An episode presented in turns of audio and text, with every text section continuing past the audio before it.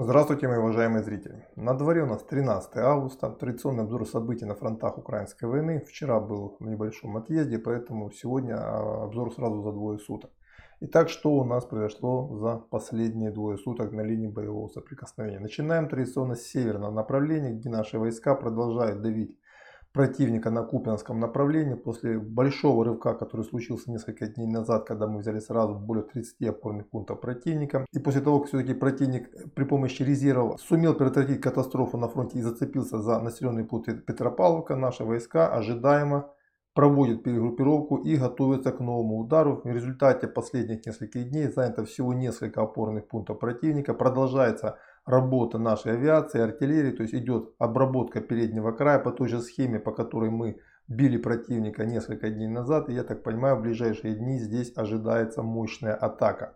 С учетом того, что происходит на фронте, противник, понимая, что Купинск обречен на серьезные бои, сейчас производится эвакуация населенного пункта, принудительная эвакуация населения, естественно, все государственные службы тоже эвакуированы, производится минирование объектов, то есть все то же самое, что в свое время происходило с Артемовском. То есть противник ожидает серьезных боев за город уже в самое ближайшее время. Южнее, Сватовское направление, здесь относительно затишье, после того, как противник произвел несколько контратак, пытаясь сбросить нас с высот на правом берегу реки Жеребец, который мы взяли плацдарм, высоты здесь, он успокоился. Мы тоже здесь пока не напираем, здесь такая оперативная пауза. А вот южнее, на Кременном направлении, в районе Торска, наши войска начинают прощупывать оборону противника и несколько опорных пунктов было взято за прошедшие двое суток. Постепенно движение вперед здесь возобновилось.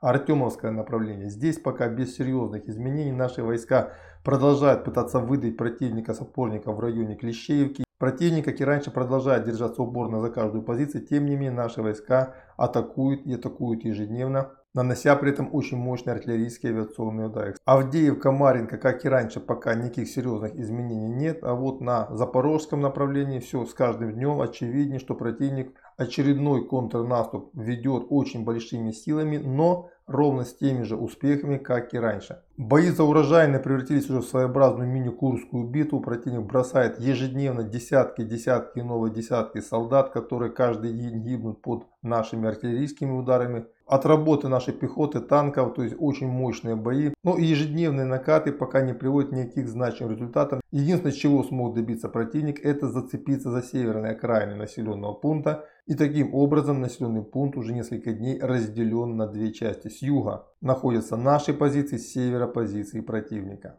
И то же самое примерно происходит в районе Работино, Ореховский участок. Тоже противник ежедневно накатывает большими силами, пытается прогрызть нашу оборону, но ребята 42-й мотострелковой гвардейской дивизии, а также ребята с 810-й бригады морской пехоты стоят как львы и не пропускают противника вперед, несмотря на все усилия и обработку их позиций кассетными боеприпасами, а также снарядами реактивных систем залпового огня «Хаймерс». При этом официальный Киев стыдливо молчит о том, что он начал очередную атаку на запорожском направлении, очевидно понимая, что она обречена на неудачу, как и предыдущие, и таким образом не хочет портить свою информационную карму внутри Украины, население которой все отчетливо и отчетливо понимает, что в ближайшее время на фронте может произойти катастрофа. А впереди еще осенняя тотальная мобилизация, когда режим Зеленского попытается загнать в ряды своих вооруженных сил как можно большее количество своих сограждан. Кстати, об этом я хочу снять отдельный материал, очень интересный будет материал, постараюсь его сделать сегодня.